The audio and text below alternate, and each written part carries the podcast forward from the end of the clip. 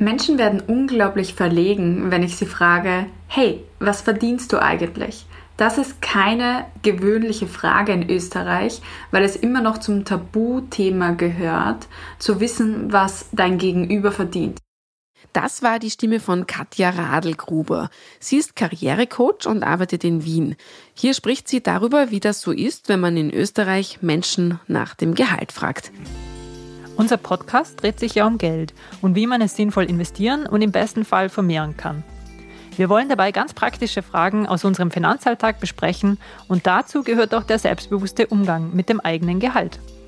Ganz banal gesagt, wenn man mehr Geld am Ende des Monats haben möchte, dann kann eine Gehaltserhöhung hilfreich sein. Wir wollen uns also in den kommenden 20 Minuten genauer ansehen, wie man so eine Gehaltserhöhung vor allem als Berufseinsteiger oder Berufseinsteigerin angehen kann. Und dabei wird uns Expertin Katja Radlgruber weiterhelfen. Das alles übrigens trotzdem oder auch in Zeiten, die vor allem für Arbeitgeberinnen mehr als herausfordernd sind. Das eigene Gehalt zu verhandeln gehört üblicherweise nicht zu den Lieblingsaufgaben von Berufseinsteigenden. Wenn sich aber herausstellt, dass das Gehalt nicht mehr ausreicht für den Alltag, weil er zum Beispiel wie aktuell immer teurer wird, dann führt das sehr schnell zu Unzufriedenheit im Berufsleben. Allerdings kann man sich mit überzogenen Gehaltsvorstellungen auch recht schnell ins Ausschießen. Es gibt da also schon einiges zu bedenken. Wie viel darf man als Einsteiger verlangen? Wann ist der beste Zeitpunkt für ein Gehaltsgespräch? Und müssen Frauen noch mehr darauf achten, wie viel sie verdienen als Männer? Und was kann ich als Arbeitnehmer oder Arbeitnehmerin fordern, wenn die Gehaltserhöhung scheitert? Um all das wird es in dieser Folge gehen. Wir freuen uns, dass Sie wieder da sind und wir sind Anna Wallner und Susanne Bickel. Presse Play. Mein Geld. Dieser Finanzpodcast wird unterstützt von der Erste Group. Also Susi, diesmal geht's bei uns ums Gehalt. Und wir haben es ja schon zu Beginn der Folge von Katja Radlgruber gehört. Auch ich bin immer wieder erstaunt, wie ungern man in Österreich offen über sein Gehalt spricht. Das ist einfach nicht wirklich Tradition. Hast du da schon bessere Erfahrungen gemacht als ich? Naja, Anna, ich glaube, es kommt immer darauf an, wie offen man Menschen mit dieser Frage konfrontiert. Aber Österreich gilt definitiv nicht als Transparenzkaiser in Sachen Gehaltsoffenlegung. Ich vergleiche das immer wieder mit äh, Sex alle machen es, aber keiner redet darüber. Dasselbe ist mit dem Geld. Ja. Dasselbe ist mit dem Geld. Äh, alle kriegen welches, aber es wird nicht darüber geredet. Es wird irgendwie als Tabu äh, so ein bisschen in den Schmutz getreten auch. Und äh, warum eigentlich? Ja, und dazu passt jetzt auch der Ausschnitt, den wir gerade gehört haben. Er stammt von einer Straßenbefragung der Arbeitgeberbewertungsplattform Kununu. Er ist schon aus dem Jahr 2021 und die Befragung ist damals in Wien durchgeführt worden. Ganz falsch liegt der Mann da wohl nicht. Tatsache ist übrigens auch, dass vor allem junge Menschen eher unsicher sind, wenn es um ihr Einkommen geht. Wie groß da der Aufholbedarf ist, zeigt auch eine Studie der Karriereplattform Talto. Die haben Studierende an österreichischen Universitäten und Fachhochschulen interviewt und 70 Prozent aller befragten Personen haben da gesagt, dass sie sich bei Gehaltsverhandlungen unsicher fühlen. Und nur 26 Prozent aller Befragten gaben an, souverän und selbstsicher über die eigenen Fähigkeiten und ihre Gehaltsvorstellungen sprechen zu können. Dabei sagt Katja Radlgruber, wie wichtig es ist, schon beim Berufseinstieg auf genau diese Themen zu achten. Dein erstes Gehalt legt wirklich den Grundstein, wie du über Geld in deinem Beruf denkst. Daher ist es auch sehr, sehr wichtig, dass du nicht mit einem niedrigen Gehalt als Anker in deinem Kopf einsteigst, sondern mit einem möglichst hohen Gehalt in deine erste Jobposition startest. Übrigens, das durchschnittliche Einstiegsgehalt für Akademiker liegt bei fast 45.000 Euro brutto pro Jahr. Masterabschlüsse machen dabei noch einmal ein rund 12 Prozent höheres Gehalt aus. Die Branchen, in denen die höchsten Gehälter erzielt werden können, sind der Bankensektor, die IT, die Automobilbranche und der Pharmabereich. Gleichzeitig zeigt die Talto-Studie, dass Studierende immer früher ins Erwerbsleben starten, also schon neben dem Studium zu arbeiten beginnen. Dabei arbeitet die Mehrheit in einem Nebenjob, der oft nichts mit der eigenen Studienrichtung zu tun hat. Erst in der Altersgruppe ab 25 Jahren werden studienrelevante Vollzeitjobs häufiger. Von den Befragten können nur 8% gar keine Berufserfahrung aufweisen. Und zu den Bewerbungsgesprächen. Bei den unter 20-Jährigen hatten bereits drei Viertel mindestens ein Bewerbungsgespräch. Aber wann ist eigentlich der richtige Zeitpunkt für eine Gehaltsverhandlung? Katja Radlgruber hat uns Folgendes dazu erzählt. Es gibt immer einen guten Zeitpunkt für ein Gehaltsgespräch, außer du hast gerade einen Job vermasselt, dann würde ich es dir nicht empfehlen. Und gleichzeitig die andere Seite der Medaille ist natürlich, wenn du einen tollen Erfolg eingefahren hast, ein tolles Kundenfeedback bekommen hast, eine Wertschätzung von deinem Chefchef -Chef oder deiner Chefchefin, und solche positiven Ereignisse solltest du nutzen, weil hier machst du dir einen bestimmten Bias zunutze, den Recency Bias oder auch den Halo-Effekt. Wir Menschen neigen dazu, die jüngsten Ereignisse stärker in unsere Rechnung mit einzubeziehen als die vergangenen Ereignisse. Also wenn eine junge ähm, Vergangenheit gut ausschaut für dich, dann ist es vorteilhaft für deine Gehaltsverhandlung. Okay, schön und gut, aber gilt das wirklich auch für die aktuelle Lage? Also eine Zeit, in der viele Branchen und Unternehmen unter den horrend gestiegenen Energiekosten und der Teuerung leiden? Die aktuelle Situation ist sicherlich eine schwierige für sehr, sehr viele Unternehmen und gleichzeitig haben wir aber trotzdem weiterhin ein, eine stabile Wirtschaft im Vergleich zu anderen Ländern. Das heißt, es gibt auch bei uns weiterhin Wachstumsbranchen. Ich würde mich eher in Industrien umschauen, die nicht so hohe Energiekosten und Preise haben wie ähm, andere Industrien. Das heißt, ähm, alles, wo wir im Dienstleistungsbereich unterwegs sind, in der Digitalisierung, vielleicht sogar international, das bekommt auch durch den schwächeren Euro sogar eine Aufwertung am internationalen Markt. Und Katja Radlgruber sagt da etwas Wichtiges. Natürlich leiden nicht alle Unternehmen und Branchen gleich unter der aktuellen Lage. Wirklich stark treffen die steigenden Preise vor allem energieintensive Branchen.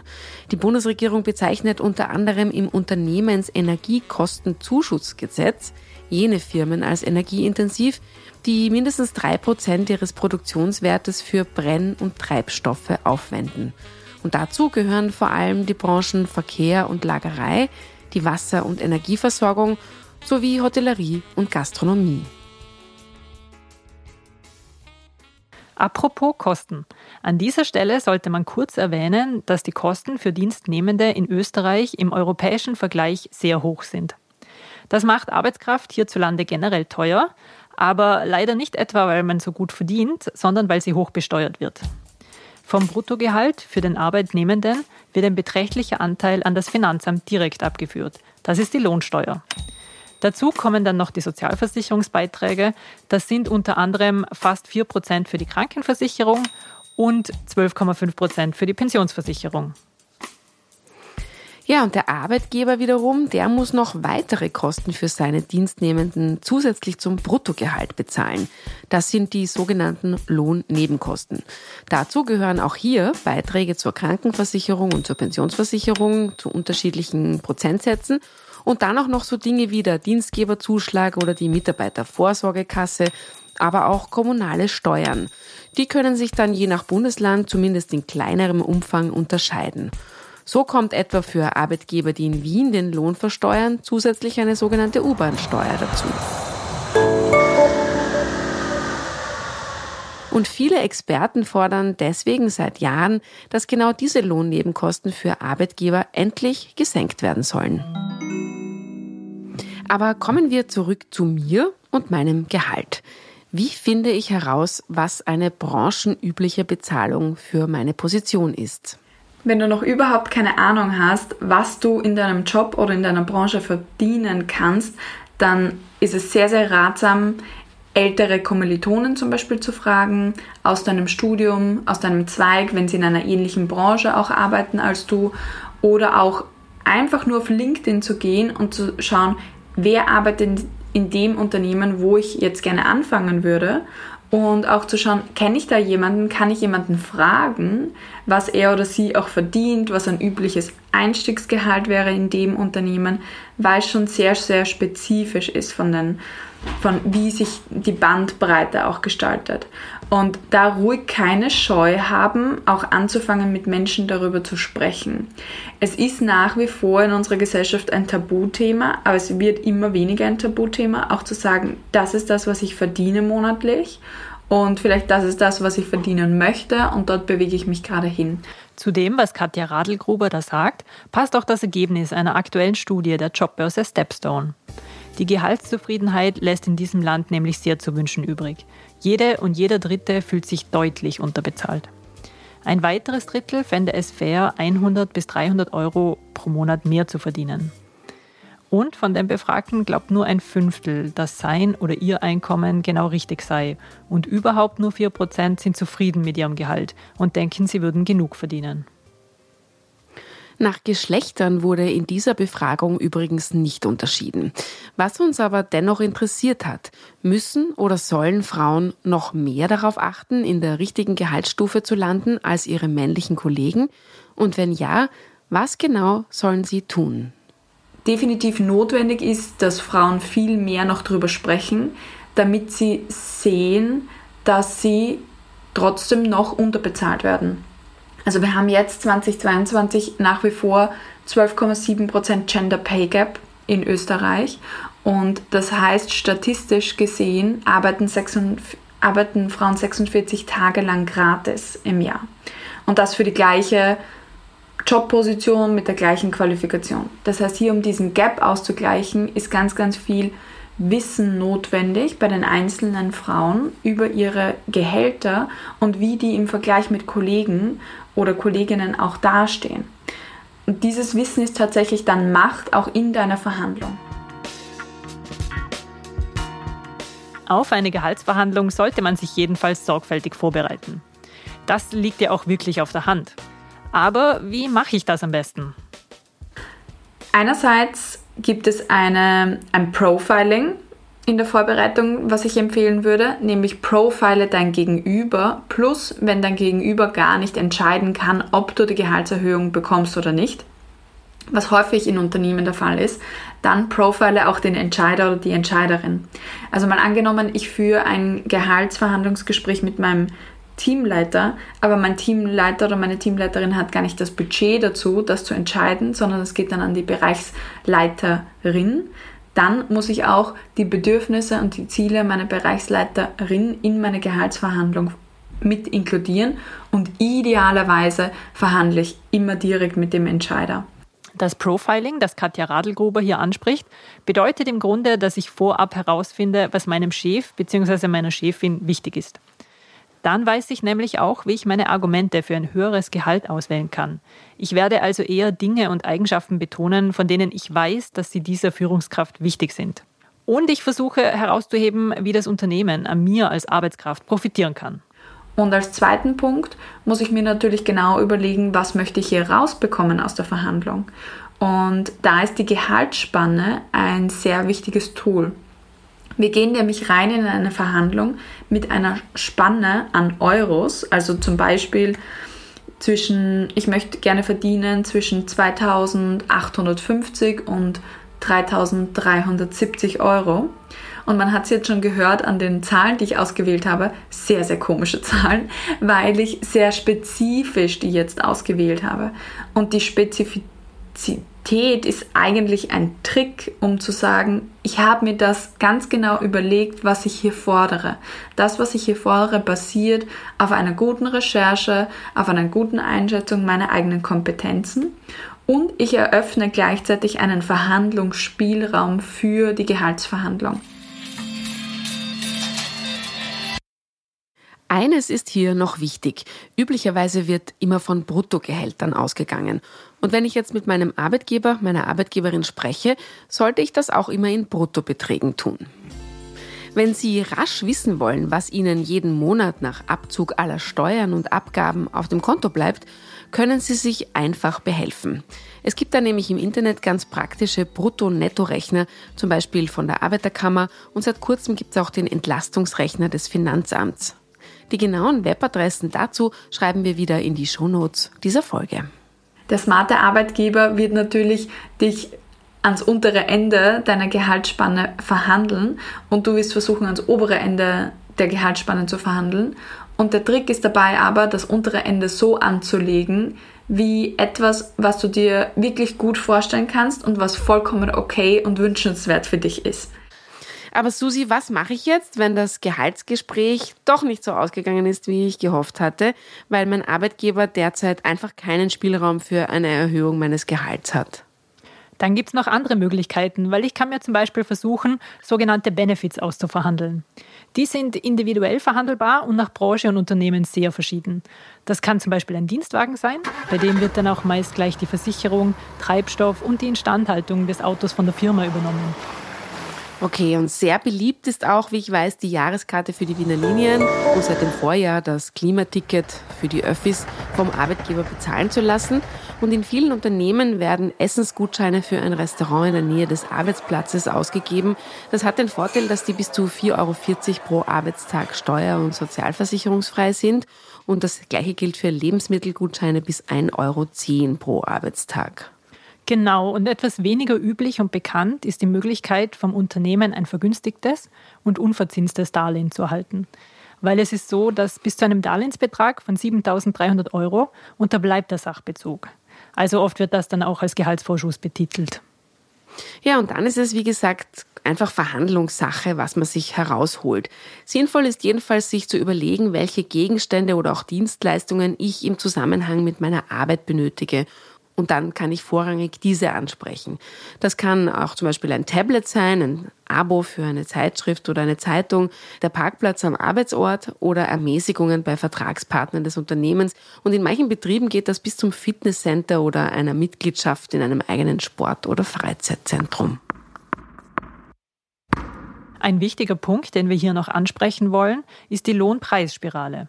Auch wenn sie nicht direkt mit unserem persönlichen Gehalt zu tun hat, wird aktuell viel darüber gesprochen bzw. davor gewarnt. Die Argumentation lautet hier gerne, Beschäftigte und Gewerkschaften würden die hohe Inflation sozusagen missbrauchen und auf besonders hohe Lohnsteigerungen drängen, die wiederum die Inflation befeuern und letztlich einen erheblichen wirtschaftlichen Schaden anrichten können. Und was sagt unsere Expertin? Wie soll man als individuelle Arbeitskraft damit umgehen? Wenn du dich hemmst auch an dem Zeitpunkt, obwohl es deinem Unternehmen zum Beispiel super gut geht und du nur aufgrund dieser drohenden Spirale eigentlich dich zurückhältst, dann verzichtest du eigentlich auf deinen positiven Zinseszinseffekt und das erwartet eigentlich auch niemand von dir, dass du da auch dich so sehr zurücknimmst. Also im großen makroökonomischen Sinn ist das die Verantwortung der Sozialpartner in den Kollektivvertragsverhandlungen, wie stark hier diese Dynamik angeheizt wird oder auf welchen Rücken eigentlich auch die Teuerung dann ausgetragen wird. Ach ja, so eine Lohnpreisspirale-Dynamik gab es in unseren Breiten schon einmal und man nannte das damals die Klunker-Runde. Weil 1974 sorgte der deutsche Gewerkschaftschef Heinz Klunker nach mehrtägigen Streits der Müllabfuhr und Straßenbahner für eine Lohnerhöhung um 11 Prozent. Es war die Zeit des ersten Ölpreisschocks. Die Inflation lag bei annähernd 10 Prozent und die Regierung Willy Brandt war in den letzten Zügen. Seither gilt genau diese Klunkerrunde als Symbol für den Beginn einer Lohnpreisspirale. Denn die Lohnerhöhungen sorgten damals eben für höhere Preise. Diese bedingten in den Jahren danach neuerlich sehr hohe Lohnabschlüsse. Die Energiepreise hatten sich schnell normalisiert, doch Preise und Löhne haben sich verselbstständigt. Und am Ende kam der zweite Ölpreisschock und eine lange Stagflation. Es war also eine Zeit hoher Teuerung bei gleichzeitigem wirtschaftlichem Stillstand und vor der fürchten sich so manche Experten, auch heute.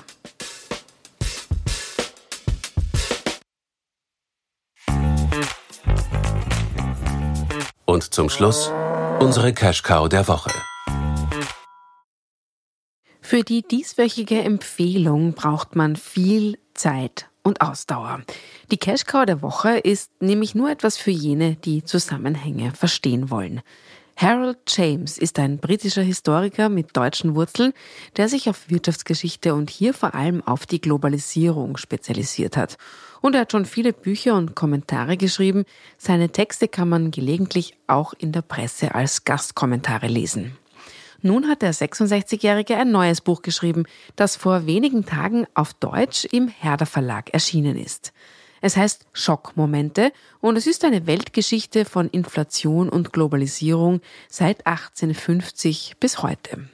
Das Werk hat 540 Seiten, deswegen die Ausdauer, und erklärt nicht nur die Geschichte der Globalisierung anhand von realen Ereignissen wie der großen Hungersnot Mitte des 19. Jahrhunderts, der Weltwirtschaftskrise der 1930er Jahre, der großen Inflation der 70er Jahre, die wir ja gerade vorhin erwähnt haben, bis zu den Krisen der heutigen Zeit, Allerdings, und das ist ein echter Minuspunkt, nur bis zur Pandemie. Denn das Buch erschien im englischen Original unter dem Titel The War of Words schon vor einem Jahr. Vom russischen Angriffskrieg auf die Ukraine steht bei James daher noch nichts. Kann ja gar nicht sein, aber beim Lesen stört das dann doch stark. Also mich zum Beispiel. Wie gesagt, ein Tipp nur für Menschen, die gern in die Vergangenheit schauen und nicht so heikel sind, wenn etwas nicht ganz tagesaktuell ist. Auch dem Ökonom und Mathematiker John Maynard Keynes ist ein Kapitel gewidmet, in dem er als Magier bezeichnet wird. Aber insgesamt gilt Harold James als Historiker, der keiner besonderen Denkschule zuzuordnen ist.